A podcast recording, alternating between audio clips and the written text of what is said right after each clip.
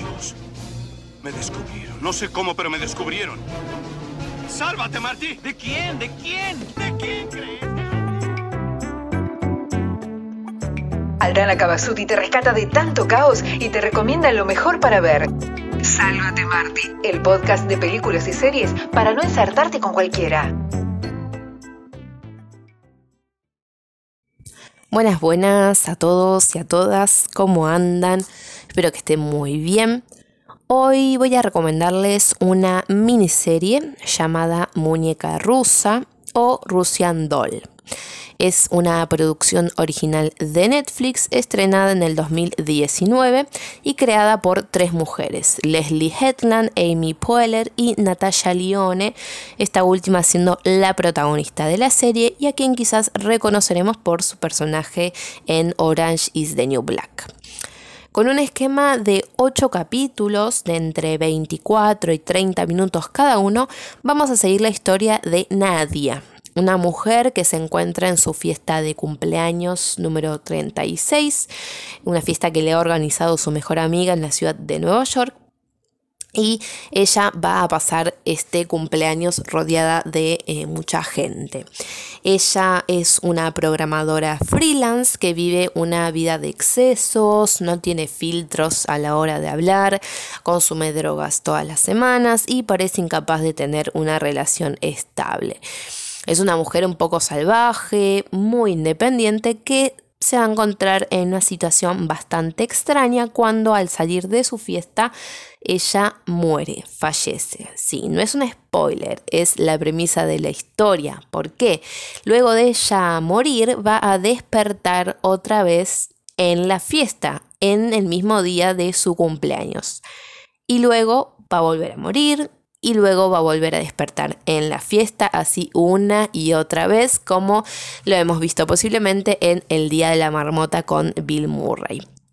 Si bien es una premisa que quizás ya hemos visto en alguna que otra película, esta serie la desarrolla de una manera bastante original, con una identidad propia, que se debe más que nada realmente al personaje tan particular de Nadia.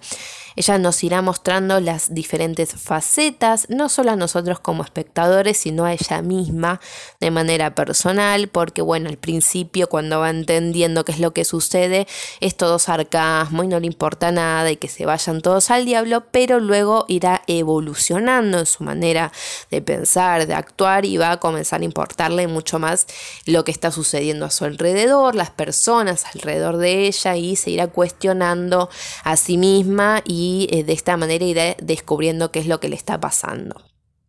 La historia va a ir combinando elementos de comedia con un humor negro, un poco ácido, mucho drama, casi un thriller con ciencia ficción, pero todo en su justa medida.